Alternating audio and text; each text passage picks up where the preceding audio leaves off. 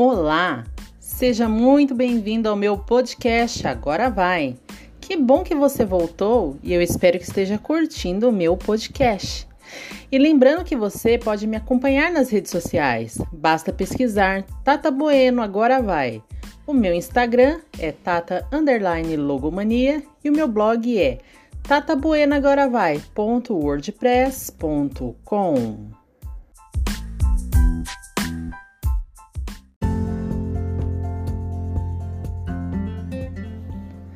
Eu batizei o podcast de hoje de Todo Mundo Já Quis Enfiar o Paraná Dentro de Curitiba. Eu tenho certeza de que você já ouviu uma frase parecida com essa, referente a querer enfiar algo muito grande dentro de algo pequeno. E eu quero relatar aqui uma estripulia que fiz e me fez sentir muito mal durante alguns dias. Bem, tudo estava lindo e eu super animada por ter emagrecido mais de 6 quilos. Porém, era chegado o dia que comemoro 22 anos de casada. Sim, meu anjo. Eu tenho essa carinha de mulher mais jovem, mas consigo enganar muita gente sobre a minha idade, viu? E como vocês já sabem, meu marido fez o halter comigo e ele, bem diferente de mim, estava com muita vontade de comer uma porção de coisas. Resolvemos comemorar junto com nossos filhos e uma das minhas noras num rodízio. Escolhi um vestidinho que fazia tempo que eu não vestia e até fiz piadinha do tipo: será que posso já falar para as pessoas que na realidade estou comemorando 22 anos é de idade? Porque esse vestido me deixou bem jovial. Pena que não tinha uma luz decente para tirar uma foto legal. Chegamos no restaurante, diga-se de passagem, estava lotado e lá, além das pizzas, também tinha self-service. Dentro do rodízio já estava incluso o preço das bebidas e começamos a comer. Só que meu estômago diminuiu bem. No segundo pedaço de pizza eu já estava bem satisfeita, mas mesmo assim fui comendo Sabe aquela mentalidade de que se eu tô pagando, eu quero ver o gerente chorar e, e pedir para eu ir embora? Pois é, comi e bebi como se não houvesse amanhã, mas houve. E não foi no dia seguinte, não, que eu comecei a passar mal.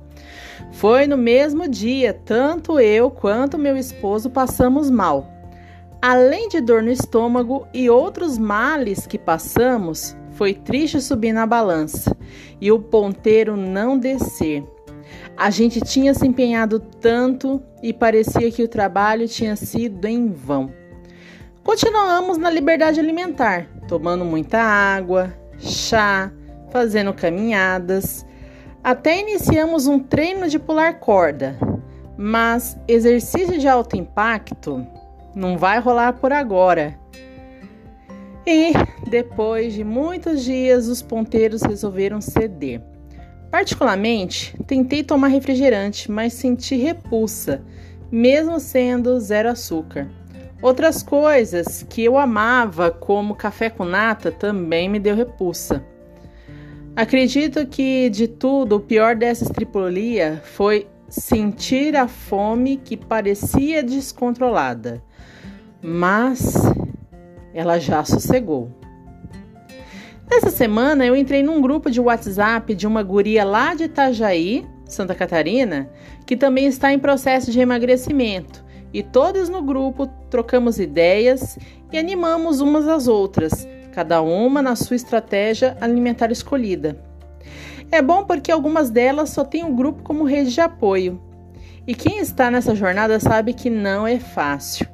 Sintetizando tudo o que a gente fala no grupo, você tem que ter força de vontade e foco para persistir, mesmo que as dificuldades pareçam mais difíceis que são. Sempre temos que lembrar que nossa saúde deve vir em primeiro lugar e que devemos comer para viver e não o contrário.